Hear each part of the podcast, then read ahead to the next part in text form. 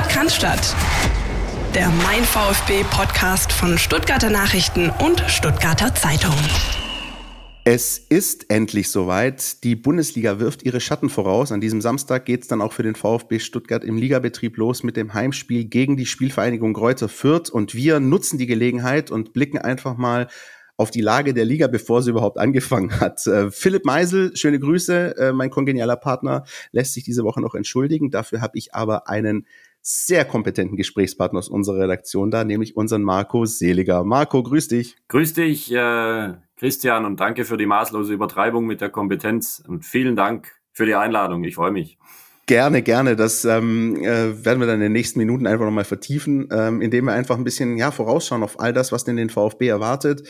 Ähm, in der Liga zuerst mal, lass uns mal ein bisschen nochmal einen kleinen Bogen spannen, weil du hast ja ähm, einen echt aufregenden Sommer hinter dir gehabt. Du bist ja direkt nach dem Bundesliga-Finale noch bei der EM im Einsatz gewesen. Erzähl mal ganz kurz, wie war es denn so, äh, alles in allem? Also wenn, wenn man das Stichwort EM hört aus deutscher Sicht, dann wären jetzt unsere Hörerinnen und Hörer wahrscheinlich mit der Stirn runzeln, um Gottes Willen, ähm, vor allem nach diesem Achtelfinale aus. Aber für mich selbst kann ich, kann ich sagen, es war, war eine schöne Zeit.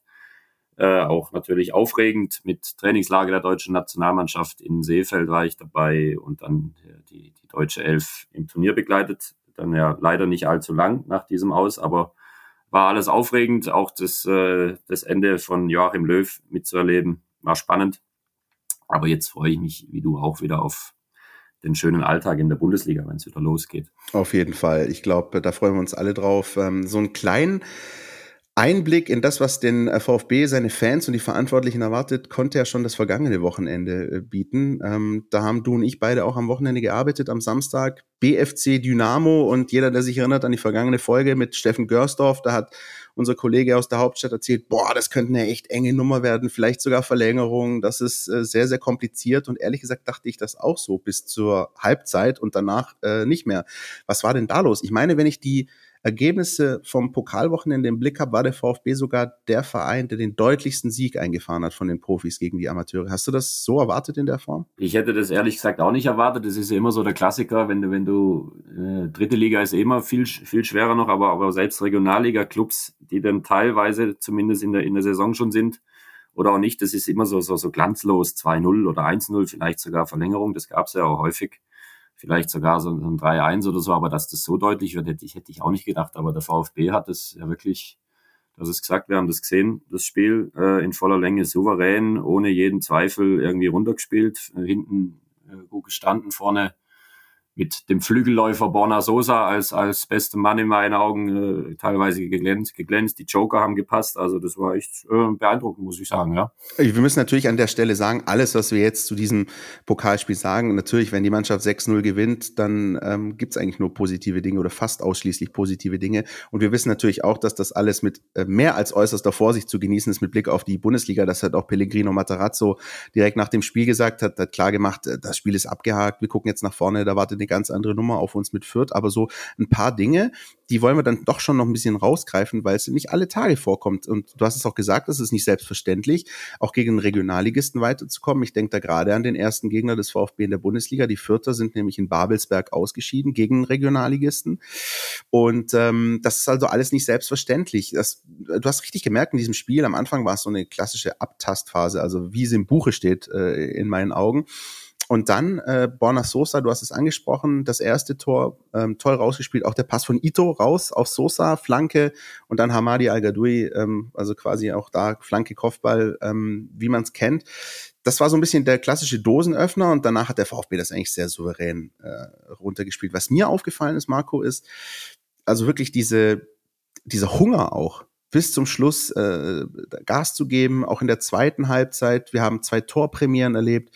Konstantinos Mavropanos hat sein erstes Tor äh, für die VfB-Profis geschossen und Mohamed Sanko auch noch. Das 5-0 übrigens für mich eines der schönsten Tore, ähm, wenn nicht sogar das schönste Tor der Partie mit bis auf Borna Sosa, glaube ich, nur One-Touch-Football. Was sagt das aus deiner Sicht über eine Mannschaft aus, wenn die dann in so einem Spiel dann auch nicht, ähm, sag ich mal, aufhört zu spielen und das 2-0 verwaltet, sondern weitermacht, weil sie Bock auf Fußball hat. Das sagt so einiges aus. Da kann man jetzt natürlich viel reingeheimnissen, so Charakter, Mannschaft. Ich finde, das sollte man natürlich jetzt auch nicht überhöhen, wenn jetzt ein Bundesligist wie der VfB halt mal, das kann ja anders als wir es am Anfang gesagt haben, so ein bisschen die Tendenz kann es natürlich oder, oder kann oder muss es einfach auch mal passieren, dass die dann klar 6-0 gewinnen. Aber ich fand das schon krass, vor allem die, die Joker, die da reinkommen sind, wie, wie viel frischen Wind die da nochmal gebracht haben, aber auch die, die auf dem Platz waren, haben ja gar nicht aufgehört. Denn also nach dem 2-0, 3-0 könnte man ja meinen, hm, ich spiele so ein bisschen runter da bei diesem, in diesem kleinen Stadion da, schon mich vielleicht sogar ein bisschen, aber nee. Die haben, die haben Gas gegeben ohne Ende. Das spricht ja äh, für, für einen guten Geist in dieser Truppe, auch in so einem Spiel und dafür, dass, dass der Trainer einfach sieht, dass auch die, die reinkommen, natürlich um ihren Platz kämpfen, selbst, selbst in einem Spiel, in dem ja, glaube ich, 12, 13 Ausfälle irgendwie hatte der VfB zu beklagen äh, hat, kommt, kommt dann aber doch noch frischer Wind von der Bank und Qualität, das spricht ja alles, alles für den VfB, wenn, wenn man mal nur auf das Spiel schaut. Ne? Ja, und ähm, lass uns nochmal über den Sportsfreund Borna Sosa kurz sprechen, weil ähm, du hast es angesprochen, er hat doch wieder für Schlagzeilen gesorgt und zwar positiv, sportlich. Ich glaube, das freut viele, viele Fans. Das freut ihn selbst wahrscheinlich am allermeisten. Er hat die Kapitänsbinde getragen am Samstag in Abwesenheit von Wataru Endo. Der war noch bei den Olympischen Spielen, hat leider die Bronzemedaille verpasst. Ähm, Waldemar Anton ist auch noch ausgefallen, kurzfristig mit einer Erkältung. Da hat Borna Sosa die Kapitänsbinde getragen und man kennt das ja. Manchmal äh, gibt es auch den einen oder anderen Spieler, dem das nicht so passt, wo dann die Leistung dann eher äh, anfängt zu schwanken oder sogar ein bisschen schlechter wird. Aber bei Borna Sosa hatte ich den Eindruck, das hat den richtig beflügelt. Also der hat, ähm, der hat wirklich was abgerissen. Äh, nicht nur bei diesem ersten Tor, sondern auch im zweiten Durchgang hat man gemerkt, der, da ist einer, der brennt richtig äh, für, für das, was er gerade hat und für die Binde, die er gerade trägt. Ich glaube, dass der, dass der total stolz war. Das, äh, also im besten Sinne, dass, dass der jetzt da mal die, die VfB-Kapitänsbinde tragen durfte, auch nach seiner, wie du es gesagt hast, langer, langer, ich nenne es mal Leidensgeschichte mit dieser, mit dieser Einbürgerungskiste Nationalmannschaft, das ist, das ist diese denn, dass es doch gescheitert ist. Äh, also wenn man mal drauf kam, dass es irgendwie Statuten gibt, die dagegen sprechen. Äh, aber das hast du irgendwie so ein bisschen gespürt, meine ich zumindest, dass der echt stolz war, im, im, wie gesagt, im, im besten Sinne, dass den das völlig beflügelt hat und, und nicht gehemmt hat. Äh, ja, und da hat er wahrscheinlich Lunte gerochen. Also wenn der Kollege Endo oder, und, und auch der, der Stellvertreter, der Kollege Anton, vielleicht äh, irgendwann mal wieder zusammen ausfallen, dann, dann freut er sich, glaube ich, wie Bolle, dass wenn, wenn, wenn er auf links wieder mit dieser mit dieser Binde hin und her rennen kann. Das, das scheint den nicht zu hemmen, sondern eher zu beflügeln, ja. Und was man, wenn man Borna Sosa eben kennt, ich verfolge ihn ja auch schon und kenne ihn auch schon jetzt seit, seit einigen Jahren, es ist wirklich einer, der setzt sich ganz klare Ziele. Und auch diese Einbürgerungssache, du hast es gerade ein bisschen anklingen lassen, ähm, das war damals schon so, als er nach Stuttgart gekommen ist, er hat wirklich diesen EM-Sommer immer so ein bisschen im Blick gehabt. Der wollte einfach wahnsinnig gerne auf diesen EM-Zug aufspringen und hat da, glaube ich, äh, eben versucht, alles dafür zu tun. Ähm, hat jetzt nicht funktioniert, aber auch davon lässt er sich dann wirklich nicht dauerhaft zumindest irgendwie aus der Bahn bringen. Da gab es mal eine Zeit, hat sich auch selbst eine Auszeit genommen und, und ähm, ein bisschen untergetaucht, völlig zurecht und kommt jetzt mit einem neuen Elan raus. Das ist echt finde ich beeindruckend. Unser Kollege Marco Schumacher hat ähm, zu Wochenbeginn auch nochmal ein ausführliches Stück äh, zu Borna Sosa geschrieben, könnt ihr auch bei uns nachlesen in der Mein VfB-App. Und da geht es natürlich auch wieder um die tatsächlich möglicherweise Zukunft in der Nationalmannschaft. Das wäre dann die kroatische. Wir wissen es, du hast es angesprochen, Statuten äh, lassen einen Start für Deutschland nicht zu. Und Zlatko Dalic, der kroatische Nationaltrainer, hat eben damals auch schon gesagt, ähm, also für die EM im Juni keine Chance äh, da ist er erstmal raus, aber hat die Tür auf keinen Fall zugeschlagen jetzt für den nächsten Zyklus, der ansteht. Im September sind ja schon wieder Länderspiele, weißt du auch besser als ich. Ich glaube, Deutschland spielt sogar in Stuttgart gegen Armenien und die Kroaten spielen in der Slowakei und in Russland, äh, WM-Quali. Ähm, und äh, Zlatko Dalic hat eben auch schon vor Monaten gesagt, ähm, die Tür ist nicht zu. Wenn, wenn Borna sagt, dass er einen Fehler gemacht hat, das auch als solchen eingesteht, das übrigens schon passiert, ähm, dann hat er eine Chance. Er muss natürlich weiterhin die Leistung bringen. Und wenn er diese Leistung so bringt wie momentan, ähm, könnte das möglicherweise doch noch was werden mit Borna Sosa und einer Nationalmannschaftskarriere. Das ist, ähm, das ist definitiv ein Ansporn für ihn. Das merkt man auch. Ne? Also ich, ich würde es ja sogar mal umdrehen. Der, der kroatische Nationaltrainer, den du gerade angesprochen hast, der wäre ja auch schön blöd, wenn er, wenn er, wenn er Borna Sosa die Türe zumacht, ja. wenn der, wenn der so kickt, ne? Und wenn, das wenn gewisse Leute nicht über, über ihren Schatten springen, ne? Also das, äh, ich, also ich, ich, das wäre für mich jetzt irgendwann mal der, der logische Schritt, wenn die, wenn die sich wieder zusammenraufen. Vielleicht ist es ja schon äh, geschehen, das wissen wir nicht äh, genau. Ähm, aber, aber wie gesagt, das ist ja, da gibt's ja keinen Zweifel. Ich, also das weißt du wiederum besser. Ich weiß nicht, ob es in der kroatischen Nationalmannschaft einen, einen sogenannten Flügelläufer über links gibt, der besser ist als Borna Sosa. Ich glaube es nicht. Das, äh, das frage ich zu bezweifeln. Ja, es gibt äh, tatsächlich auf der Position gibt's Borna Barisic, der spielt bei den Rangers, Jo, und dann gibt es ähm, noch Philipp Bradaric, der spielt bei Lille, ähm, dem frisch gebackenen französischen Meister, ist dabei im Saisonfinish auch nicht mehr wirklich zum Einsatz gekommen. Also die Chancen sind absolut intakt für Borna Sosa. Und der Punkt ist, wenn man auch mal so ein bisschen rumliest, ähm, auch da unten, auch in den sozialen Medien und in den Foren, dann gibt's natürlich immer noch die paar, die sagen, komm, was wollt ihr denn mit dem? Weil nämlich der kroatische Fußballverband unter anderem darüber berichtet hat, dass Sosa eine Vorlage und ein Tor erzielt hat am vergangenen Samstag. Es gibt natürlich immer die, die dann sagen, kommt, was wollt ihr denn mit dem noch? Aber das Gros der Kommentatoren drunter, wenn man sich das mal angeschaut hat, sagen, ey, Slatko Dalic, nominier den jetzt mal. Es wird Zeit. Also ich bin echt gespannt, wie sich das weiterentwickelt. Werden wir natürlich für euch im Blick behalten ähm, und unsere Fühler auch immer rausstrecken, was denn da so passiert äh, in den Gazetten da unten. Das ist ja auch äh, manchmal nicht uninteressant. Ja, wie ist denn da, da Grätsche, kann mal kurz rein, wie, wie, wie ist denn da die Stimmung in, in den Gazetten oder auch beim, beim, ja, bei den Fans in Kroatien? Sagen die, komm, äh, den, den wollen wir jetzt, äh, jetzt erst recht, oder wenn, auch wenn der so gut ist, oder, oder wird da eher gesagt, hey, nee, also, was der sich da geleistet hat aus unserer Sicht, der wollte für Deutschland spielen, den wollen wir eigentlich nicht mehr jetzt, so ist da die Stimmung im, im, im also, Land? Man, man soll ja normalerweise selten Klischees bedienen, aber ich als Mensch mit kroatischem Migrationshintergrund kann das ja und kann dementsprechend auch offen sagen, ähm, der Kroate an sich, er ist sehr schnell in seinem Stolz gekränkt und verletzt, was glaube ich bei der Geschichte gewesen ist, als dann Borna Sosa rausgegangen ist und auch überall vermeldet hat, ich will übrigens für Deutschland spielen. Ähm, der Kroate an sich ist aber auch sehr schnell bereit zu verzeihen. Dazu müssen äh, folgende Dinge gegeben sein. Derjenige oder diejenige muss einfach zu Kreuze gekrochen kommen das ist geschehen, äh, weil Borna Sosa hat sich ähm, äh, tatsächlich äh, wenige Wochen nur nach der Geschichte und als klar war, dass das wegen der Statuten nicht möglich ist, per Mitteilung auf der kroatischen Verbands-Homepage äh, geäußert und hat da gesagt, ich habe echt einen großen Fehler gemacht, mir tut selbst am meisten leid, ich habe mich da ähm, äh, leiten lassen von Dingen, die nicht möglich waren, ähm, bereut das wahnsinnig. Also dieses zu Kreuze kriechen ist schon mal gegeben.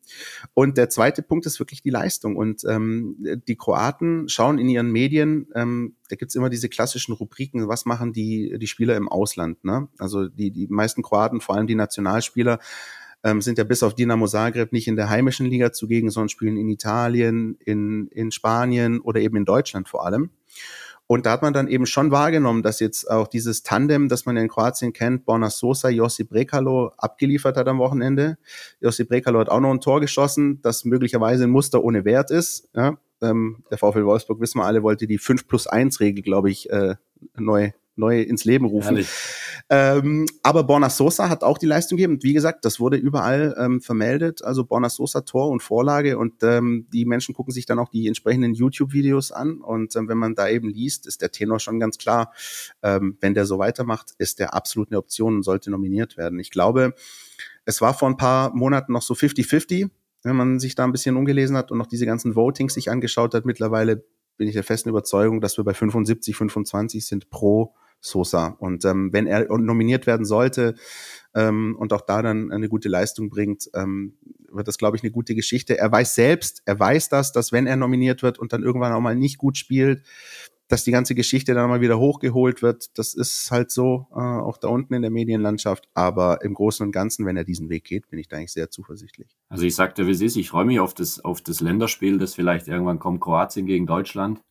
Ja. Drei Maßflanken von Borna Sosa und das, und das 0 zu 3 gegen Kroatien. Da freut sich wahrscheinlich Oliver Bierhoff auch schon drauf.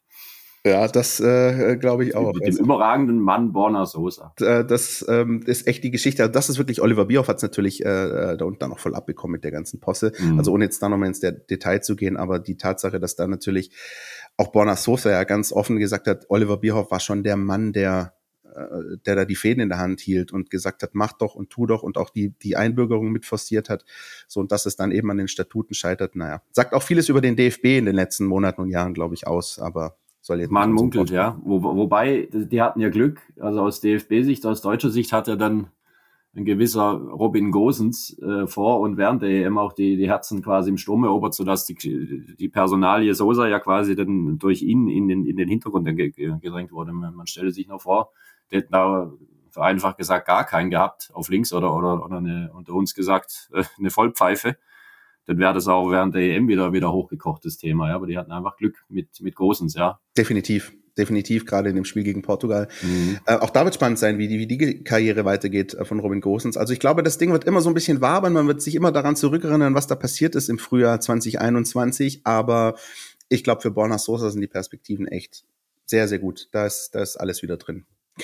Ähm, was ist denn drin für den VfB aus deiner Sicht in der kommenden Bundesliga-Saison, Marco? So mal frei von der Leber weg. Also ich würde sagen, frei von der Leber weg hat diese, diese Mannschaft und, und der Verein und der Trainer, nämlich auch den, den Sportvorstand mit rein, hat das Potenzial, eine ähnlich äh, gute, oder sogar tolle Rolle zu spielen wie, wie in der letzten Saison. Und ich bin mir eigentlich sicher, dass die mit dem, mit dem Kampf gegen den Abstieg oder mit, dem, mit, den, mit den Kellerkindern unten, unten wenig bis nichts zu tun haben werden. Also ich glaube, dass sich das noch weiter festigen wird, dass die sich noch mehr in, auch im besten Sinne einspielen werden, dass die Truppe gefestigt ist. Das hat, darf man jetzt, wie gesagt, nicht überinterpretieren. Äh, das hat das Pokalspiel in, in, in Berlin schon gezeigt, dass die Truppe zumindest gefestigt ist. Und ich glaube, dass das äh, eine ähnlich tolle Saison werden kann wie die letzte. Kann natürlich aber alles anders kommen, wie du weißt. Ne? ja, erstens kommt es anders und zweitens als so, man, wie denkt. man denkt. Ja. ja also unser äh, Sportsfreund Steffen Görsdorf, mit dem ich mich vergangene Woche unterhalten habe, hat auch gemeint, aus seiner Sicht läuft der VfB wieder irgendwo zwischen neun und zwölf ein, so sieht er es zumindest. Ähm, was natürlich viele VfB-Fans umtreibt, ist dieses ominöse zweite Jahr. Das ist ein bisschen so wie das verflixte siebte Aufschlagspiel im Tennis. Irgendwie ein Mythos, der eigentlich statistisch gar nicht so belegbar ist. Aber wir erinnern uns alle daran, dass der VfB nach seinem letzten Abstieg ähm, als Aufsteiger am Ende Siebter geworden ist und dann im zweiten Jahr eben direkt wieder runtergegangen ist über die Relegation gegen Union. Ähm, was ist denn aus deiner Sicht in diesem zweiten Jahr beim VfB anders als im letzten zweiten Jahr? Ist es diese Festigkeit? Ist es dieses, diese Stabilität? Ich glaube, dass diese, diese Festigkeit ja nicht nur mit der Mannschaft zu tun hat, sondern vor allem, ich habe sie vorher schon angerissen, mit dem Trainer mit dem Sportvorstand. Ähm, weil das, man hatte schon das Gefühl, oder es ist auch so, dass, dass die äh, wissen, was sie wollen, dass die, wofür sie stehen. Der Trainer äh, und, und, und, und äh, Sven Mislint hat zwischen die passt, glaube ich, noch nicht mal ein Blatt Papier. Die, äh, das hat es ja gezeigt schon in der in der Aufstiegssaison, als er völlig äh, unerwartet, dann als es eigentlich nicht so gut lief, der Vertrag verlängert wurde von Pellegrino Matarazzo. Und das färbt sich ja immer auch auf die Mannschaft ab, wenn, wenn, wenn die, quasi die Führungsfiguren, die sportlichen, eine Einheit sind, die einen klaren Plan haben. Sven Mislintat holt die Spieler, die, die in diesen Plan passen, dann färbt es auch auf die Mannschaft ab und dann ist, glaube ich, auch die Mannschaft gefestigt mit, mit, den, mit den Führungsfiguren. Das ist, glaube ich, vielleicht äh, der signifikanteste Unterschied. Und daher glaube ich, wie gesagt, dass das, dass das passen wird in der Saison. Ist das ähm, aus deiner Sicht, wenn man mal das so ein bisschen retrospektiv anschaut, du hast ja auch sicher das ein oder andere VfB-Spiel in der Vergangenheit gesehen, ähm, ist das tatsächlich dann der Fall, dass so eine Stabilität außerhalb des Platzes sich auf die Leistung auf dem Platz auswirkt und, und, und widerspiegelt? Das ist, ähm, das ist zum Beispiel ein Punkt, den ich immer ganz interessant finde, weil ja zum Beispiel auch oft bei vereinspolitischen Dingen gesagt wird, das hat die Mannschaft, äh, tangiert das gar nicht, die kriegt das gar nicht mit. Aber ich glaube, wenn in der sportlichen Ebene eben so eine Konstanz gegeben ist, wie jetzt mit ähm, Sven Mislintat und vor allem Pellegrino Matarazzo. Ich sag's gern nochmal, wie in jeder Folge. Der VfB hat eine ganze Saison ohne Trainerwechsel äh, durchgebracht. Das ist keine Selbstverständlichkeit.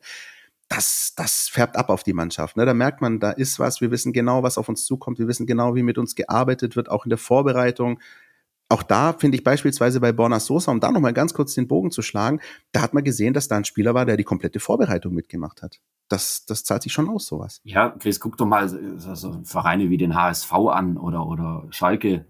Das ist, das ist jetzt ja äh, einfach, das zu sagen, aber es ist ja auch einfach so. Was passiert beim HSV seit Jahren? Da läuft auf der Führungsebene erstmal alles schief. Ja, da, da herrscht keine Kontinuität. Gut, der Jonas Bolt zumindest ist es ein bisschen länger da, aber sonst war ja da Chaos pur. Und das ist ja dann einfach, das färbt dann ab. Da kann mir kein, keiner sagen, dass das auf Dauer nicht auf den, äh, nicht auf den Platz abfärbt, dass das keine Auswirkung hat, wenn es wenn's von ganz oben her und dann auch weiter unten dann äh, Ebene Sportvorstand, wenn es da nicht passt, wenn da nicht, wenn die sich nicht einig sind, wenn, wenn da eine Fluktuation ist, äh, wie auf dem Jahrmarkt, ja, dann, dann, dann, dann geht's halt runter, dann, dann passt es nicht mehr. Und der HSV ist das wirklich das beste und auch das plakativste Beispiel dafür wie man, wie man einen Verein von oben runterwirtschaften kann über Jahre. Und da ist es ja beim VfB zumindest jetzt auf der sportlichen Ebene geht's in eine andere Richtung und, und das, das sollte man äh, aus, also aus, aus Fansicht des VfB, die VfB-Fans sollten das brutal zu schätzen wissen, wie das da gerade läuft, ja. Weil das, Definitiv. Es können auch wieder andere Zeiten kommen. Und die Zeiten waren ja auch, wie wir, wie wir wissen, beim VfB mal äh, vor nicht allzu langer Zeit kontinuierlich so, äh, vielleicht sogar so schlimm wie beim HSV, ja. Kontinuierlich, unkontinuierlich quasi, genau, wenn man so möchte. Genau. Ja. Ähm, du als ähm, einer unserer Kollegen, die ja oft auch nicht nur den VfB im Blick haben, sondern auch über den Tellerrand hinausschauen, auch natürlich so ein bisschen in die Spitzenregionen in der Liga, aber du hast ja so ein bisschen wirklich alles ein bisschen im Blick. Wie wirkt denn Pellegrino Matarazzo auf dich? Was ist er für dich für ein Trainer? Wofür steht er? Was, was zeichnet ihn aus? Also wenn man sich jetzt in Wolfsburg oder in Augsburg oder in, in Berlin umhören würde, was, was denkt man da, wenn man den Namen Pellegrino Matarazzo hört und an ihn an der Seitenlinie denkt? Also ich sag's dir ganz ehrlich, ich denke, wenn, wenn, wenn, er mir in den Sinn kommt, wenn ich ihn sehe, wenn ich ihn auch höre, dann bin ich immer erstmal losgelöst vom Fußballerischen so, so, so beeindruckt, mit was für einer Ruhe, Gelassenheit, der, der redet, das auch ausstrahlt. Ähm, natürlich auch, das ist, das ist ein sehr schlauer Mensch, schlaue Sachen sagt. Äh, der wirkt für mich sehr, sehr gefestigt in sich, geerdet, ruhig. Und das hat, glaube ich, auch damit zu tun, weil, weil er nicht nur Fußball im Kopf hatte und hat in seinem Leben. Das, das merkt man einfach. Der hat so eine, so eine Ausstrahlung, so, hm, mich schockt hier nichts oder ich lasse das manche Dinge auch nicht so sehr an mich ran und das, das glaube ich, ist für einen Trainer in, in dieser Branche erstmal, erstmal echt Gold wert, ja, wenn man, wenn man in sich so, gesagt, gefestigt ist und so tickt. Das ist interessant übrigens, den Eindruck hatte ich von ihm vom ersten Moment an, also quasi ersten Moment, als er dann kurz nachdem er vorgestellt wurde, zum Jahreswechsel war das ja dann, ähm, ging es ins Trainingslager äh, nach Mabea. Äh, da ging es dann noch auf die Vorbereitung der Rückrunde in der zweiten Liga und selbst da war es schon so, da hast du gemerkt, mh, hm, er ist in Anführungsstrichen neu in diesem Business, also auf der Position des Cheftrainers, war aber sofort direkt ruhig, ausgeglichen, aber jederzeit auch sehr offen. Also du hast dich komplett offen mit ihm unterhalten können, obwohl er eigentlich noch, ähm, ja, in Anführungsstrichen der Neue war beim VfB. Und wir, wir kennen das oft, wenn er noch ein neuer Trainer ist oder jemand Neues auf der Position, da sind viele oft erstmal sehr reserviert, ähm, gucken erstmal, strecken ihre Fühlerchen aus, mit wem kann ich denn wie reden und wie nicht, wie gebe ich mich wie, wie nicht. Und ähm, er war da sofort total aufgeschlossen, ähm, man konnte über alles mit ihm reden, sportlich, auch nicht sportlich und so. Das ist wirklich, da merkst du genau dieser Punkt, den du gerade angesprochen hast. Äh, Fußball ist Nummer eins, so im Job natürlich, aber es gibt auch ganz, ganz andere Dinge bei ihm.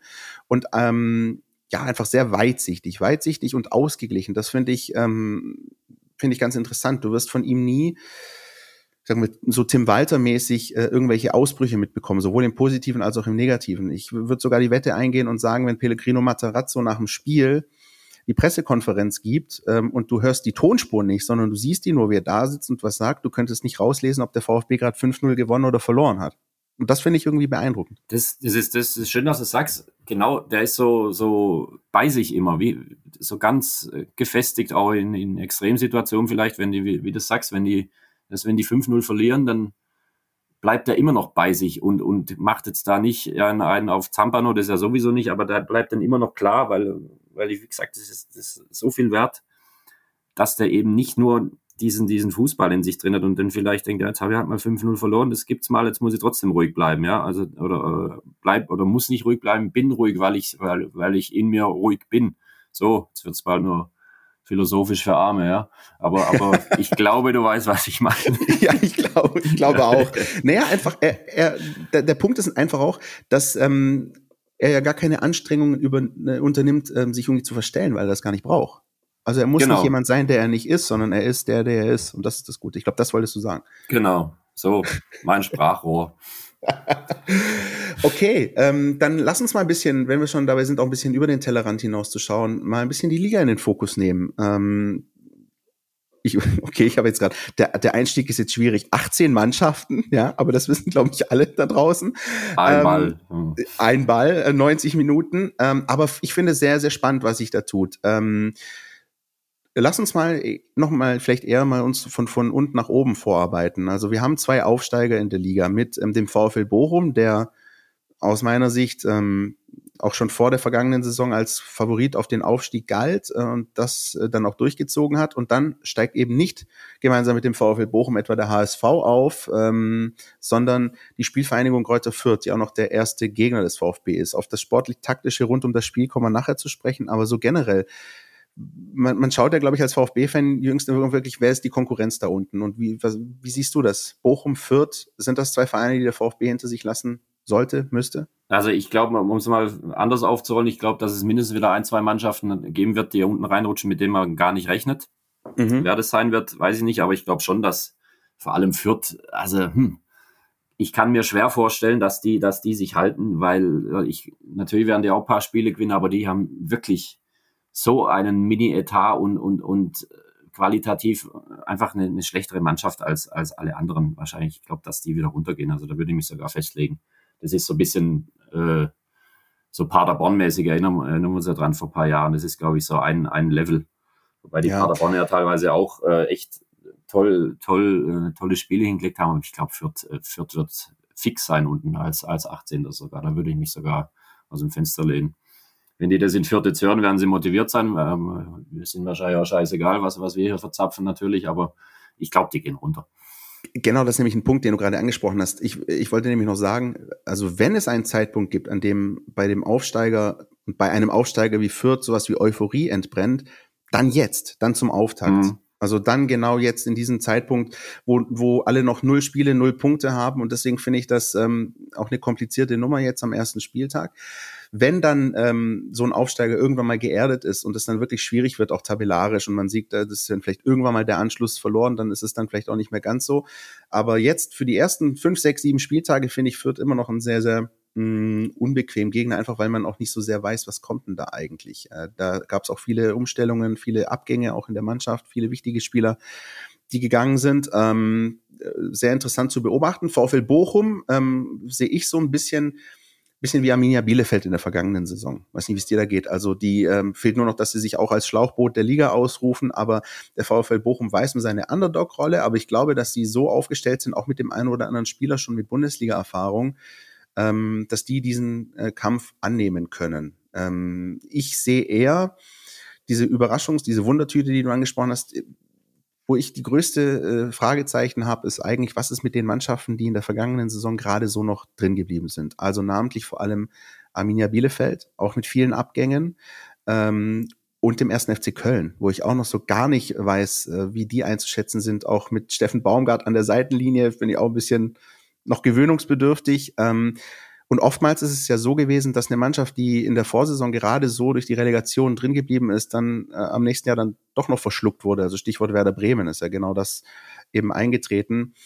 Das sind so die Mannschaften, wo ich sage, die müsste der VfB wirklich hinter sich lassen. Und da sollte es auch gar nicht drauf ankommen lassen, weil beispielsweise Spielplan 1. FC Köln ist das letzte Spiel, also der 17. und der 34. Spieltag. Da sollte es aus meiner Sicht um nichts mehr gehen, zumindest im direkten Duell. Ähm, da muss der VfB seine Qualität ausspielen, über kurz oder lang. Gibt's für dich einen Verein noch, wo du sagst, so, hm, kann ich nicht einschätzen, kann sein, dass er ein bisschen runterrutscht? Das ist gut, dass du sagst, die Kölner, ich traue das denen mit dem, mit dem Steffen Baumgart, von dem ich sehr, sehr viel halte als Typ, als Trainer, geradeaus. Und, und ich glaube, ich glaube, so, so einen Trainer hatten sie, hatten sie relativ lang nicht, so einen guten für Köln. Also ich glaube, der passt da auch hin ja. mit Emotionen und, und ich glaube, dass der die packen kann, dass er vielleicht sogar drauf hat, das ganze Umfeld zu packen. Und ich sehe die Kölner, ehrlich gesagt, das kann auch wieder anders kommen, ich sehe die gar nicht so weit unten drin diese Saison, weil, weil die einfach einen, äh, auf Deutsch sagen, einen geilen Trainer haben jetzt, ja. Äh, Bielefeld äh, völlig, völlig zu Recht. Ich glaube, dass die auch tief unten reinrutschen, weil, wie du es gesagt hast, auch einige Abgänge und die einfach auch vergleichbar vielleicht mit, mit Fürth einfach, denn, einfach, dass, dass denen die Mittel fehlen, ja. Also das, kann ich mir nicht vorstellen, dass, dass die nochmal so gut auftreten, wie sie es, wie sie es ja vor allem zum Ende der letzten Saison gemacht haben, ja. Also ich würde, ich würde Bielefeld sogar noch schwächer einstufen als, als Bochum, allein schon wegen, wegen der unschlagbaren Hymne, die der VfL Bochum hat in diesem unschlagbaren alten Ruhrstadion. Ja. Das, äh, oh das ja. meine ganz private Meinung, ja. Dazu müssen wir natürlich an der Stelle sagen, Marco Seliger und ich sind wirklich ein bisschen die, die Hymnen-Fans hier bei uns in der Redaktion. Ja? Und also hier Bochum von Herbert Grönemeyer ist das schon ab. Also Bochum hat lange in der zweiten Liga gespielt, aber die Hymne ist Champions League, oder? Ja, aber hallo, das ist Weltpokal. Ja, so. richtig. ähm, aber Arminia, Arminia, ähm, wir, wir sind die besten Fans der Welt. Das hat auch was. Die kennt wahrscheinlich kein Mensch da draußen jetzt, aber hört's euch mal an das ist auch schön auf der Alm. Ich glaube, es wird schon wieder Zeit für, für das Stückchen. Das sind die ähm, besten Vereinshymnen. der ersten und zweiten Liga, weil vor allem in der zweiten Liga gibt's ja wirklich auch noch einige. Ich sag nur, Perlen, ja. die Sonne scheint. Ja. ähm, zwei Mannschaften aus der Liga, die, ähm, finde ich, so Semi-Hymnen haben, ähm, aber die für mich immer so der konstante Neckbreaker in jedem Tippspieljahr sind, sind Augsburg und Mainz. Das sind nämlich die Mannschaften, die ich gerne als erstes vor der Saison als Absteiger tippe und dann trotzdem Jahr für Jahr irgendwie drin bleiben.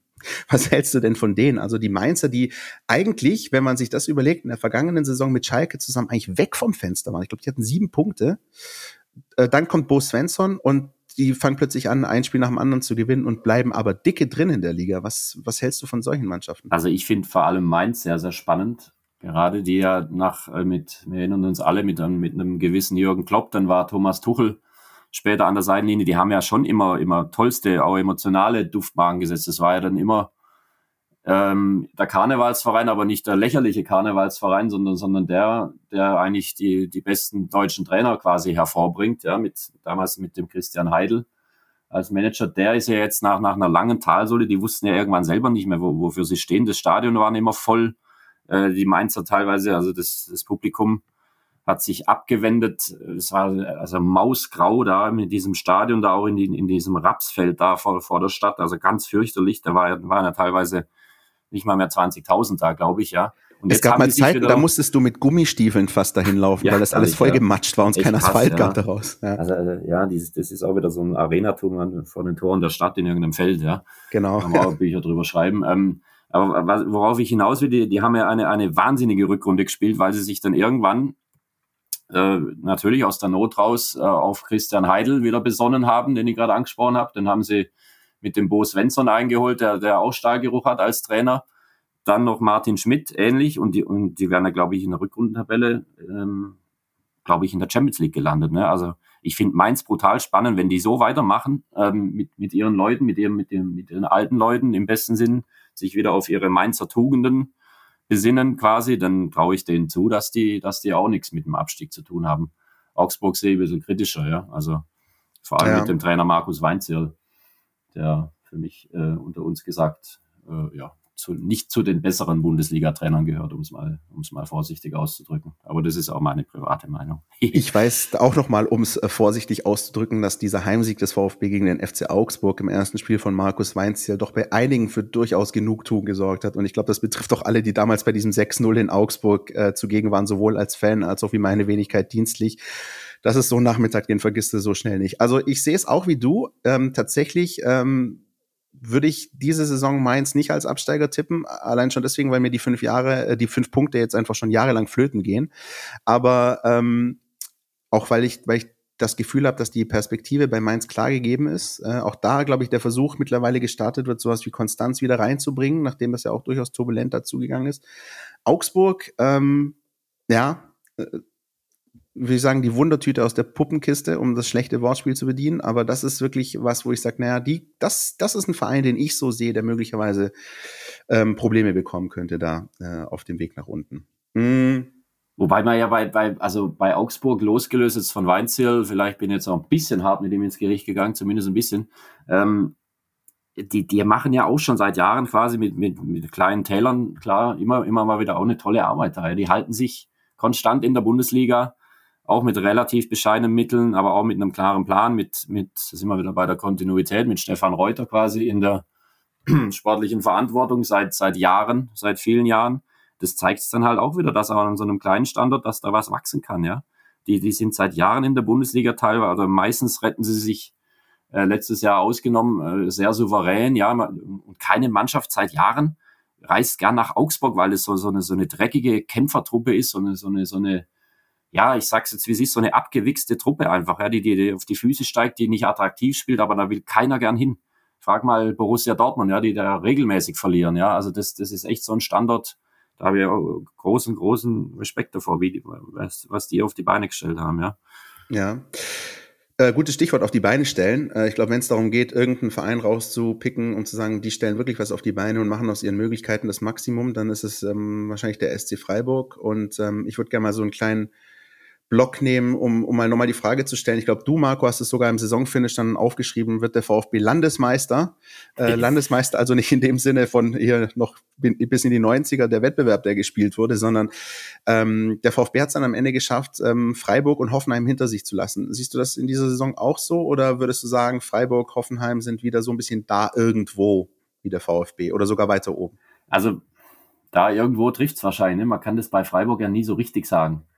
Äh, die haben auch mal wieder Ausreißer nach unten. Jetzt glaube ich, dass die, dass, dass das nicht passieren wird, dass die, dass die schlechter, äh, schlechter performen. Äh, ein Wort, das der Christian Streich nie sagen würde.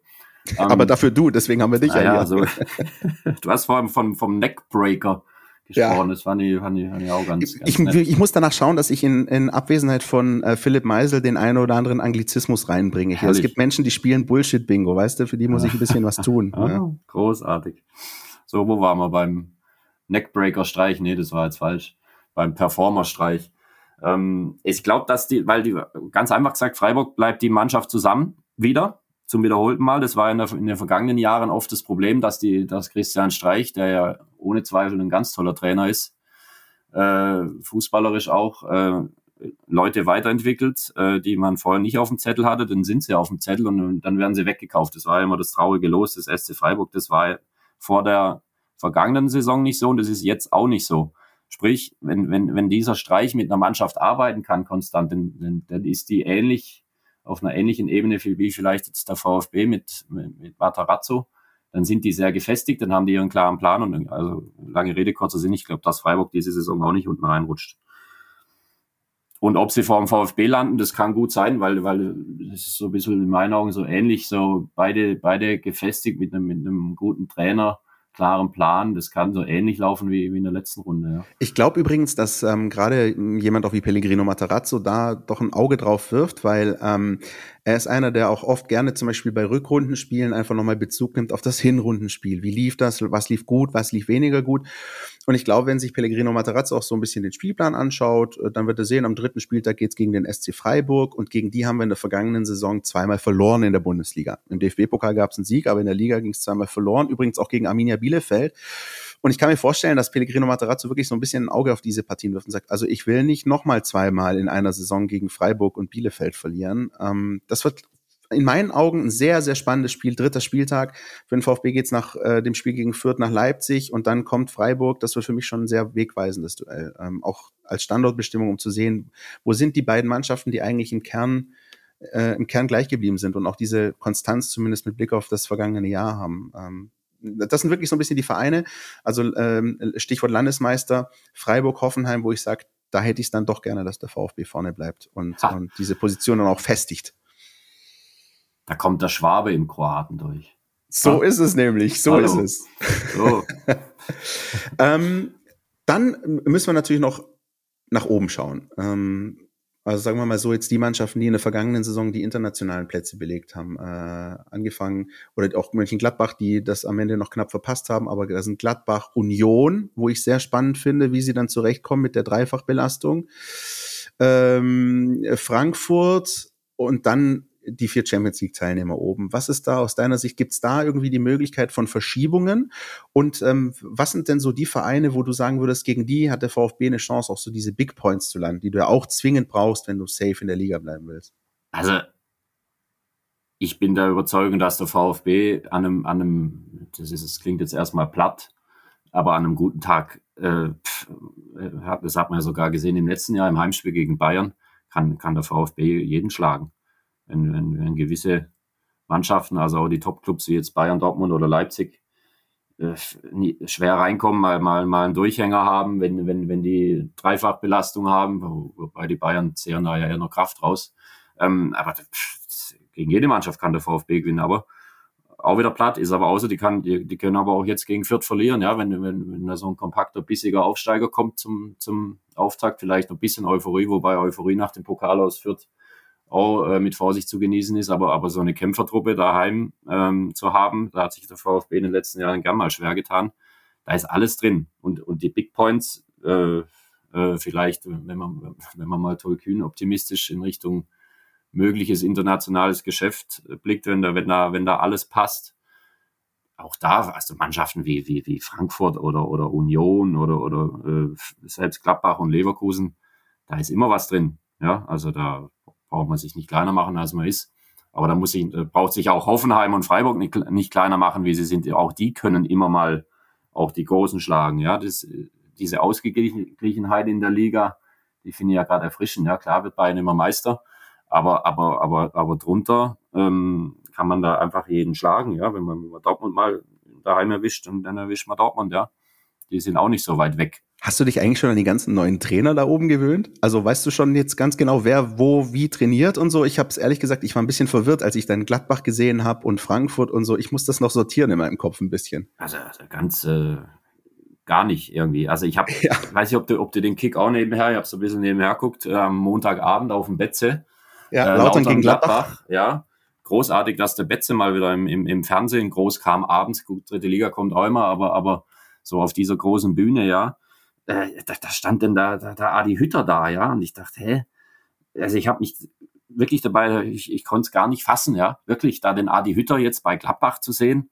Äh, ist er, ja, Adi Hütter ist Gladbach, ja. Richtig, ja. Ja, ja ganz, ganz krass, ja. Und, und, und, und irgendwie der Frankfurt war ja dann in, in, beim Waldhof, ist rausgeflogen, da stand, da hat man dann diesen Glasner gesehen, da traurig auf der Bank sitzen, habe ich gedacht, hey, ist Wolfsburg jetzt rausgeflogen, ja. Nee, war ja Frankfurt, ja. Also ganz, ganz schlimm irgendwie für mich. Also diese, diese Trainerroschaden, ich finde, es, es hat doch so einen schalen Beigeschmack. Äh, vielleicht bin ich da auch altertümlich unterwegs, aber da, wenn es schon die Trainer äh, Vogelwild wechseln, Verträge brechen, äh, einfach zum nächstbesten gehen. Ich finde das keine, keine gute Entwicklung für, für den Bundesliga-Fußball einfach, ja. Und ich glaube, und, und, und die Fans dieser Clubs, die gewöhnen sich da auch nicht dran, ja. Die wollen das auch nicht, glaube ich, bin ich mir sicher.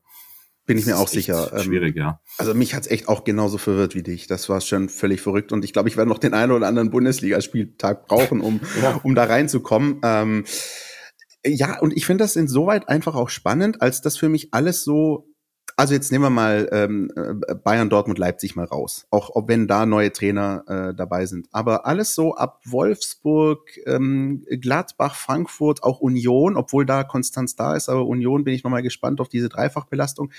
Das sind alles für mich Mannschaften, wo ich das Potenzial sehe, dass sie zumindest ähm, weit weg von dem performen, wie du sagen würdest, ähm, wie vergangene Saison. Also da, da sehe ich definitiv ein oder zwei Vereine, die die es ein bisschen runterspült. Jetzt nicht ganz nach unten, aber so, dass sie, dass sie dann irgendwo plötzlich sich im Mittelfeld wiederfinden und weit weg von den Saisonzielen, die sie sich gesetzt haben. Weil da muss man ja sagen, all diese Vereine, die diese Rochaden durchgeführt haben, machen das ja, um sich zu verbessern im, im Vergleich zum Vorjahr. Das sehe ich, ähm, das sehe ich nicht bei allen gegeben und schon gar nicht. Da möchte ich auch mal ansprechen. Ich bin echt gespannt, wie das beim VfL Wolfsburg weitergeht. Also mit neuen Trainer, den Mark von Bommel, den äh, kennst du ja auch noch bestens aus, aus Bayern-Zeiten. Ähm, aber natürlich mit so einer Hypothek erstmal reinzugehen, mit einem Wechselfehler, ähm, dann in die Champions League, also das bin ich auch mal gespannt, wie das läuft. Also der Neckbreaker für Union Berlin könnte die Conference League sein. Und der ja, Neckbreaker für den VfL Wolfsburg ist, glaube ich, äh, ja, natürlich, äh, dieser, dieser Wechselfehler. Man, die gehen jetzt in die Saison und, und ich weiß nicht, wie, wie, das, wie das in der, in der Kabine jetzt auch ist. Oder, oder irgendwie, viel Fans gibt's ja nicht vom VfL Wolfsburg. Du kannst doch den Van Bommel gar nicht mal ernst nehmen. Also als Profi, wahrscheinlich, vielleicht ist es ja nicht, gar nicht so, aber als, als, stell dir jetzt mal vor, du bist da Profi, äh, äh, müsst, hast natürlich nicht gut gespielt da in Münster, kommst aber weiter, hast gekämpft, hast gemacht, freust dich, dass diese, dass diese blöde erste Pokalrunde irgendwie überstanden hast, hast die niedergerungen in der Verlängerung, ja. Und dann ist dein Trainer so blöd und wechselt halt einfach sechsmal. Die kannst du doch gar nicht mal ernst nehmen. Wenn der, wenn der dir erzählt, was du machen sollst, und wenn der dich sogar mal zusammenscheißt und sagt, guck, du, guck du erstmal, dass du, dass du nicht achtmal wechselst das nächste Mal. Also, vielleicht ist es gar nicht so, aber ich, ich, ich würde mich nee. auch schwer tun, den irgendwie ernst zu nehmen, nur als, als Spieler, ja. Es ist, ist einfach eine Hypothek, mit der du reingehst. Ja, das, ist ja das, startet ja so. Das ist ja nicht so, dass der da drei Jahre ist. Wir sind wir wieder beim Gefestigten. Dann kann ich ja sagen, komm, also, also immer noch schlimm und scheiße, aber, aber Mai, den kenne ich, den schätze ich. Auch die Fans schätzen den, der, der, der Vorstand schätzt den. In dem Fall VW äh, schätzt den, aber, aber der, der startet ja so in sein erstes Pflichtspiel. Also ich, steile These vielleicht, ich glaube, dass Marc van Bommel, ähm, wenn Weihnachten ist, nicht mehr Trainer in Wolfsburg ist. Äh, ja, ihr, ihr, habt alle, wie ich äh, jetzt schon langsam habe anklingen lassen, ge äh, gezeigt, wie, wie schlecht ich eigentlich bin, was Tippspiele angeht. Aber wenn es um die, äh, den ersten Trainerwechsel geht, ist, glaube ich, mittlerweile out of nowhere seit der äh, Geschichte am vergangenen Wochenende, der VfL Wolfsburg, glaube ich, echt ein heißer Kandidat. Weil wie du sagst, es ist ja nicht so, du startest ja mit dieser Hypothek. Du, du, du, das ist ja dein Auftakt. Ähm, und und ähm, was das für dein Standing macht in der Mannschaft, das muss dann schon eine, eine sehr nachsichtige Mannschaft sein, damit das alles funktioniert. Das ist nicht, wie es damals war. Boah, ich erinnere mich an den Wechselfehler von Otto Rehagel beim ersten FC Kaiserslautern. So, das war aber ein anderer Trainer bei einem anderen Verein. Ja, und das war ja Comedy irgendwie dann auch. Und da, da, da war da schon Meister mit Lautern und alles. Das ist was völlig anderes, ja. Also da hat man dann gesagt, immer, immer noch tragisch und lustig auch, oder? Aber das war halt Otto Rehagel, der, der Meister Otto, ja, der quasi aus dem Heißer YouTube-Tipp ja. an der Stelle für alle jüngeren Hörerinnen und Hörer. Gibt mal 1. FC Kaiserslautern, Otto Rehagel, Hanni Ramsi, Jörg Dahlmann, Hanni Ramsi, ähm, also eine großartige Und Hanni Ramsi ähm, bricht dann, der, jetzt müssen wir es ja aufklären, der quasi dann runter musste, um das irgendwie wieder zu korrigieren. Ich glaube, mit, mit was war's? Äh, vier Amateure damals. ich glaube, vier, vier Nicht-EU-Ausländer, nicht irgendwie EU sowas. Ja. Äh, der musste dann wieder runter und musste eine Verletzung vortäuschen. Dass es irgendwie, oder, oder sollte eine Verletzung vortäuschen, dass es, dass es irgendwie nach was aussah, ne? Und ja. ist dann auf der Bank noch äh, quasi in Lachen ausgebrochen, hat sein, hat sein Gesicht irgendwie äh, versteckt, denn, ja, über diese Aktion. Er musste dann vom Platz huppeln und, und eine Verletzung vortäuschen, ja. Also, äh, also wirklich großes Kino. Wieder, wieder korrigiert, ganz großes Kino. Mit Jörg Dahlmann damals hat eins ran, die jetzt wieder dabei sind in der Bundesliga ein bisschen, ne? Richtig, äh, das ist riesen, übrigens ein interessanter Punkt, den du ansprichst, ähm, auch für euch da draußen. Wir haben nämlich eine große Aufstellung. Da ändert sich einiges, was die äh, ganzen Übertragungsrechte und auch Anstoßzeiten mitunter angeht in der Bundesliga. Für jeden, der da noch nicht ganz den Überblick hat, gibt es auch das bei uns in der App, mein VfB, auch nachzulesen, Stuttgarter Zeitung, Stuttgarter Nachrichten. Wann läuft denn je, welches Spiel wo im Pay-TV? Wann gibt's die ersten Bilder im Free-TV? Und du hast es gerade angesprochen, RAN ist zurück und diese Geschichte, Hani Ramsi, erst FC Kaiserslautern, waren beste RAN-Zeiten, damals bei Sat 1 1. Ähm, die sind auch jetzt wieder zurück, ähm, äh, haben sich teilweise da die Rechte geholt und ähm, ja, sehr, sehr spannende Geschichte. Also äh, Hani Ramsi unvergessen. Und natürlich müssen wir aber an der Stelle natürlich auch sagen, wir sind ein VfB-Podcast. Auch der VfB ist nicht ganz äh, unverschont geblieben von Wechselfehlern ne, in der Vergangenheit. Also Stichwort Oha, Christoph ja. Daum.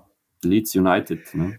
Und um das natürlich noch abzuschließen, äh, unseren Blick auf die Liga, ähm, ganz kurz, ähm, ich glaube, ich habe es vorher in einem Nebensatz bei dir gehört, äh, deutscher Meister geht für dich schon wieder nur alles über den FC Bayern oder siehst du jemanden, der da ähm, ernsthaft Konkurrenz und die Stirn bieten könnte? Ja, also ich finde, ich finde mittlerweile, äh, ich weiß nicht, wie es dir geht, Chris, ich finde es vor jeder Saison, ist ja traurig, dass es so ist, immer lächerlicher, wenn, wenn da, wenn da irgendwelche Experten oder sonst, sonst wer da jetzt wieder künstlich Spannung erzeugen wollen. Also für mich ist es wieder klar, Bayern wird Meister, wahrscheinlich wieder mit großem Abstand. Ich, äh, obwohl die Vorbereitung natürlich jetzt nichts war, aber das, das ist auch wurscht. Mein, die ganzen EM-Fahrer sind erst später zurückgekehrt. Die haben mit Abstand die beste Mannschaft. Die haben in meinen Augen einen, einen wunderbaren Trainer jetzt äh, mit Julian Nagelsmann, der genau jetzt genau dahin passt. Also bitte, ich, ich kann die ich weiß nicht, wie es dir geht, ich kann die Dortmund auch nicht mehr ernst nehmen, wirklich. Ich kann sie nicht mehr ernst nehmen. Die werden es auch dieses Jahr nicht mehr scha nicht schaffen, auch mit Marco Rose nicht. In, in, den Phasen sind wir erst rum, ja, vielleicht wollen wir wieder Meister werden und, und, und dann doch wieder nicht. Dann steht der Watzke hin, ja, wir wollen das Beste rausholen. Dann steht Kehl wieder hin, ja, wir wollen das Beste rausholen. Ich, ich, also ich, ich kann, spätestens nach dieser Favre-Nummer, als sie mal mit neun Punkten Vorsprung das noch verdattelt haben, weil sie, weil sie weil sie nicht wussten, ob sie jetzt doch Meister werden wollen oder nicht und das auch öffentlich dann irgendwie wieder, wieder Schlingerkurs und wahrscheinlich auch intern. Ich kann die nicht mehr ernst nehmen. Aber jetzt haben wir mir ein bisschen Rage geredet.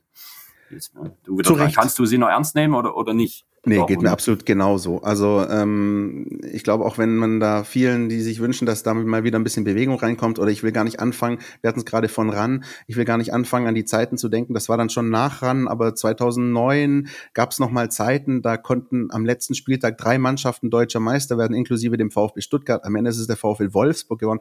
Ich glaube, von diesen Zeiten sind wir einfach weit entfernt. Wir hatten irgendwann jetzt mal einmal eine Entscheidung am letzten Spieltag, aber auch die war nur pro forma, weil die Bayern das Spiel klar gewonnen haben nee, ich sehe es genauso wie du. Ähm, mich nervt vor allem diese, diese, diese, diese Bescheidenheit. Also das ist ja normalerweise eine Zier, wie man so schön sagt, aber in dem Fall würde ich mir wünschen, dass man einfach rausgeht und sagt, wir wollen Meister werden. Fertig. Und wenn wir es nicht schaffen, dann schaffen wir es halt nicht. Ja. Die haben ja, ich weiß auch gar nicht, warum die Angst haben, dass es denen dann so ein bisschen wieder, wieder vor die Füße fällt, wenn sie es nicht werden. Das, mein, da steht doch auch keiner hin und wenn er hinstellt, dann ist er blöd. Also da rede, da rede ich auch von uns äh, quasi Medienschaffenden, aber auch von Experten etc., das denen dann zum Vorwurf zu machen, oh, jetzt habt ihr, jetzt habt ihr äh, auf Deutsch gesagt die Fresse weit aufgerissen und jetzt eine Zeit der Fünfter. Nein, warum denn nicht einfach mal hinstehen als Dortmund auch mit, mit dieser riesen Mannschaft jetzt, mit diesem, mit diesem verrückten Wikinger da, da vorne drin, der alles kurz und klein schießen wird wieder äh, hinstehen, sagen, ja, wir wollen es jetzt werden, Punkt, aus, fertig, nach außen das auch ausstrahlen.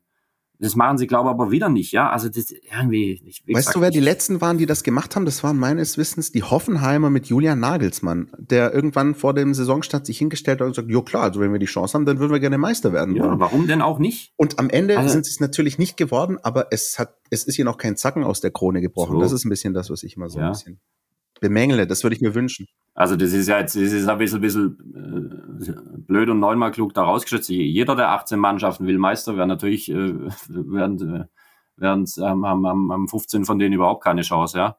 Oder, oder, oder 14. Aber warum als, als so, so, so eine starke Truppe? Jetzt haben sie mit Marco Rose, glaube ich, zumindest ja einen, einen passenden Trainer, aber einfach mal hinstehen und äh, sagen, jetzt wollen wir, jetzt wollen wir es wissen. Dann nimmst du doch auch dein Publikum mit.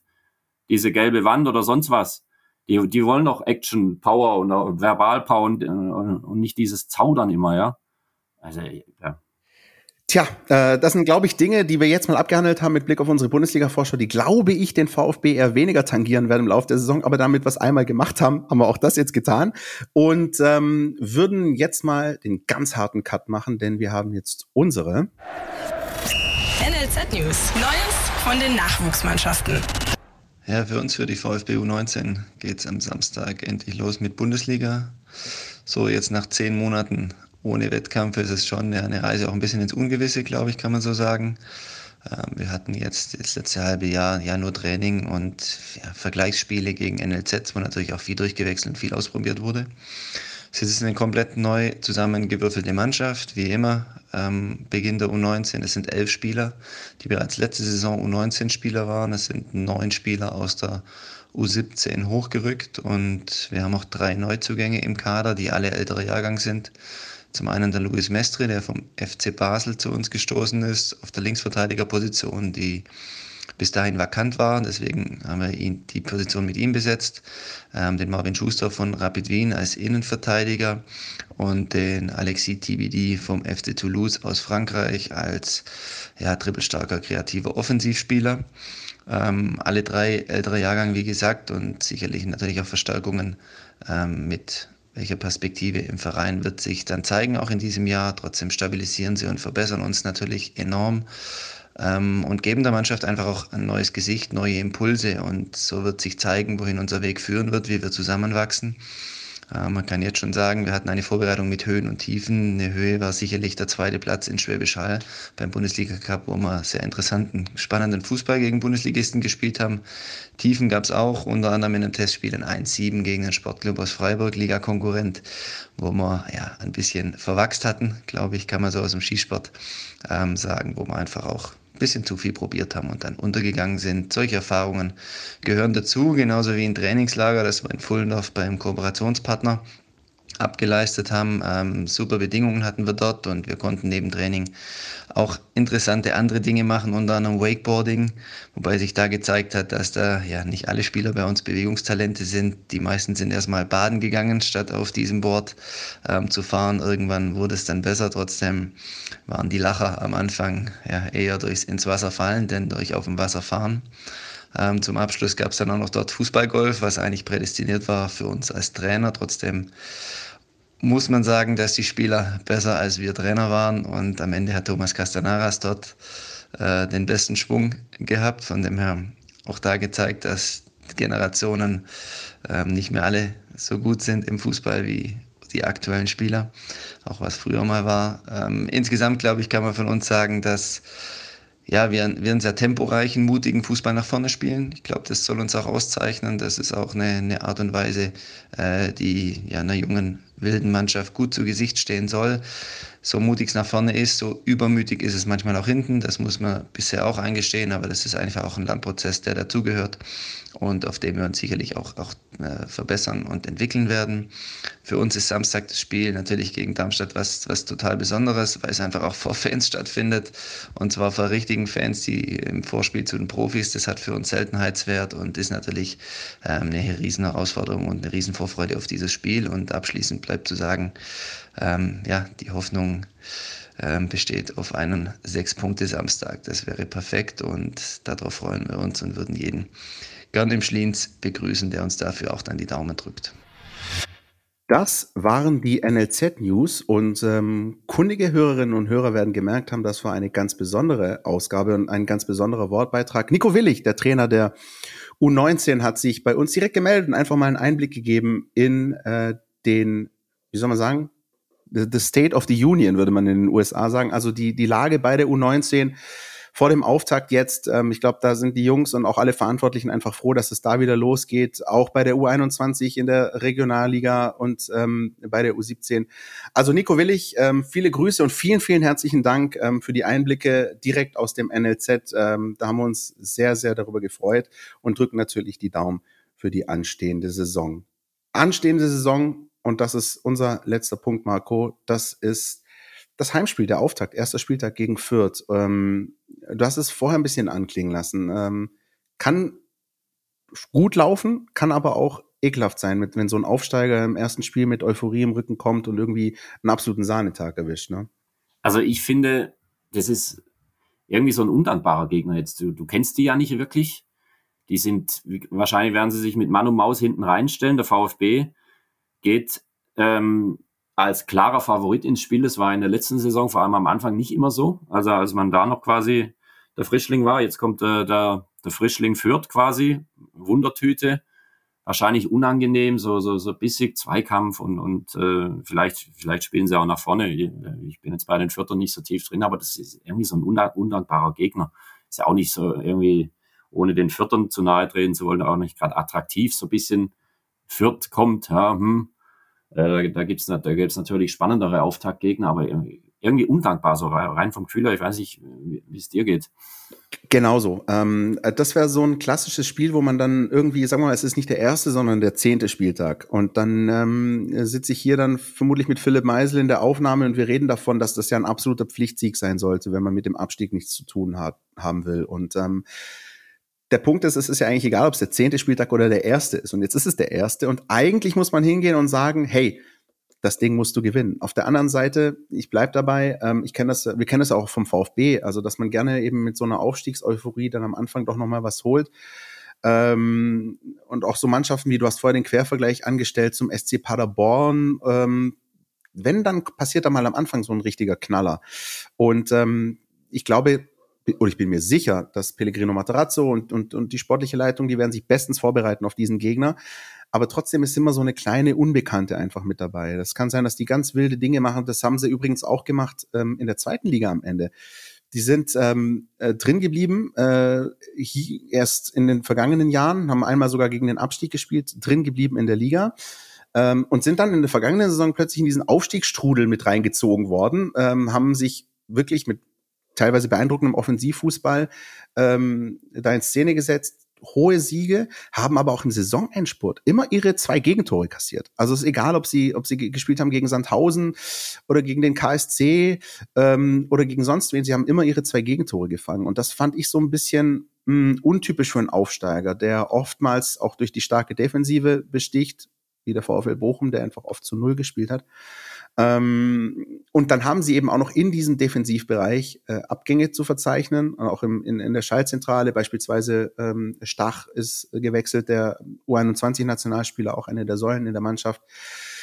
Ähm, ich finde es auch äh, eine spannende äh, Partie. Ich finde es auch ein bisschen undankbar. Ähm, und trotzdem bin ich der Meinung, der VfB muss dieses Spiel gewinnen auch. Und das ist echt ein interessanter Punkt. Ähm, wenn wir auch in der vergangenen Saison oft darüber gesprochen haben, dass der VfB ja so ein bisschen diesen Nimbus des Aufbaugegners abgelegt hat zuletzt. Ja, also da gab es ja Spiele, wo man, sich gegen Schalke oder gegen Köln, wo man gedacht hat, so, oh, oh, oh. Das hat der VfB aber sehr souverän gelöst.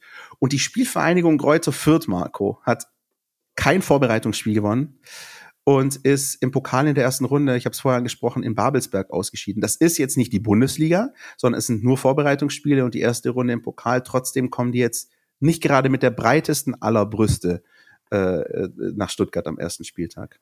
Aber jetzt sage ich dir, wie es ist. Das ist in der Kreisliga so, in der Bezirksliga, in der Landesliga, in der Verbandsliga. Je schlechter die Vorbereitung, desto besser der Start und umgekehrt. Das ist einfach oft so. Klingt ein bisschen platt, aber wer selber mal gekickt hat, egal wo, der weiß es, wenn, wenn Mannschaften in der Vorbereitung alles gewinnen und alles läuft, dann, dann, dann, dann versagen die so oft am, am ersten Spieltag denn oder am zweiten im, im, beim Saisonstart und umgekehrt. Die, die, die immer nur verlieren, die, plötzlich stehen die, wenn es drauf ankommt, da und, und, und fegen dich weg. Das, also will nur sagen, diese, diese Vorbereitung immer, das darf man nicht zu sehr äh, überhöhen und, und auch das Pokal aus, ja, klar, immer peinlich, wenn du, wenn du gegen Viertligisten als Bundesligist dann rausfliegst, aber auch das, also jede Truppe kann sich dann straffen und Vorbereitung hin oder her, das darf man, wie gesagt, da würde gar nichts drauf geben, ob die jetzt jedes Spiel verloren haben oder nicht. Ich glaube, dass das irgendwie ein unangenehmer Gegner ist. Also würdest du sagen, die Vorbereitung von der Spielvereinigung Kräuter Fürth ist der Prototyp eines Musters ohne Wert, wenn du so genau. möchtest. So, so. Da liegt sogar die Gefahr für den VfB, wenn man es mal ganz krass ausdrückt. Ja. Definitiv. Äh, den taktischen Blick auf den kommenden Gegner des VfB Stuttgart, den hat natürlich wieder unser Jonas Bischofberger. Lass uns da mal reinhören. Die Mein VfB Taktiktafel. Hier geht's ins Detail. Endlich geht's wieder los mit der Bundesliga und mit Kräuter Fürth scheint der erste Kontrahent auch durchaus machbar zu sein. Bei den Kleeblättern sehen die Vorzeichen ja tatsächlich nicht so rosig aus. Ähm, man kann aber trotzdem festhalten, dass Fürth fußballerisch eigentlich ein sehr guter und sehr interessanter Aufsteiger ist. Ähm, wer sich an die Spiele in der zweiten Liga erinnert, ähm, das war immer ein Team, das versucht hat, mit intensivem, aber auch spielerisch ambitionierten Fußball dagegen zu halten. Die haben da über die, über die Jahre hinweg wirklich einen Stil entwickelt, der, ja, der sehr zielstrebig ist. Äh, in der Raute von Fürth läuft naturgemäß auch viel durch die Mitte. Und wenn sie über Außen spielen, versuchen sie immer mit, mit schnellen Dribblings, mit Pässen ähm, sofort hinter die Abwehr zu kommen und dann mit flachen Hereingaben ähm, eben zu freien Abschlüssen äh, zu kommen. Äh, zum Beispiel mit äh, Branimir Gotha haben sie einen Stürmer, der ähm, dann sehr viel auf die Flügel ausweicht, dann das Dribbling startet und versucht, Kombinationen anzustoßen. Auf hohe Flanken wiederum äh, versuchen sie eigentlich eher zu verzichten, ähm, gerade auch nach dem Abgang von David Raum. Ähm, mit so einer sehr vertikalen Offensive, mit vielen Flachpässen, ähnelt Fürth auch relativ stark dem VfB, ähm, bis auf diesen letzten Aspekt mit den Flanken. Da ist der VfB tatsächlich ein bisschen ja, flexibler und nicht ganz so idealistisch unterwegs wie Fürth. Ähm, und genau dieses Flügelspiel äh, könnte ja auch der Schlüssel sein äh, gegen die Fürther Raute, ähm, die eben das Zentrum sehr dicht macht, aber außen doch Lücken offenbart. Ähm, dass Fürth defensiv generell ein bisschen wackelt, hat man ja auch im Pokal gesehen. Ähm, trotzdem ist Fürth unterm Strich gefährlich. Äh, ist eine Mannschaft, die eben auch in engen Situationen überraschende, tororientierte Aktionen spielen kann, die jetzt auch nicht jede Mannschaft so, ähm, so spielt. Und deswegen wird gerade auch die Doppelsechs ähm, sofort auf Temperatur sein müssen, um eben dieses Spiel durch Zentrum gar nicht erst zuzulassen. Vielen Dank dafür. Dann würde ich sagen, Marco, ähm, sind wir bestens gerüstet für den Start in die Bundesliga, oder? Ich hoffe, wir haben nichts vergessen, irgendwas ausgelassen. Äh, haben wir noch irgendwelche Dinge, die wir sagen möchten? Willst du noch jemanden grüßen? Also wir haben uns ja jetzt festgelegt, Borussia Dortmund wird endlich Meister, ne? weil, die, weil die jetzt endlich dazu stehen, weil sie das werden wollen. Fürth steigt und, nie und äh, immer ab. Ja. Genau. Da, da, dann zeigen wir in einem äh, Dreivierteljahr holen wir die Folge hoch und ähm, führen uns nochmal so. zu Gemüte, wie komplett falsch wir mit allen Dingen gelegen sind. Aber ich glaube, wenn uns allen was daran liegt, auch bei dem, was Steffen Görsdorf letzte Woche gesagt hat, auch so wie ich dich jetzt ähm, wahrgenommen habe und auch wie meine persönliche Meinung ist, ähm, wir hoffen, dass es für den VfB Stuttgart konstant weitergeht, ähm, möglichst ohne die äh, ganz großen Abstiegssorgen, sondern ähm, ja mit gutem Fußball, mit ähm, einer hungrigen jungen Mannschaft, die, wenn das, was wir am vergangenen Samstag im Pokal gesehen haben, nur ansatzweise ein, ein Lackmustest sein sollte für das, was uns erwartet, den Fans, glaube ich, viel, viel Freude machen kann. Absolut. Das war ein, glaube ich, wunderbares Schlusswort, dem ich gar nichts mehr hinzuzufügen habe. Super. Dann habe ich nur ein Wort für dich, Markus Seliger, nämlich vielen Dank. Ich danke. Hat sehr viel Spaß gemacht, Chris. Danke für die Einladung. Gerne wieder. Schöne Grüße an euch da draußen. Einen schönen Bundesliga-Start. Ähm, Samstag 15.30 Uhr. Endlich ist es wieder soweit und wir hören uns in der nächsten Woche wieder. Ciao.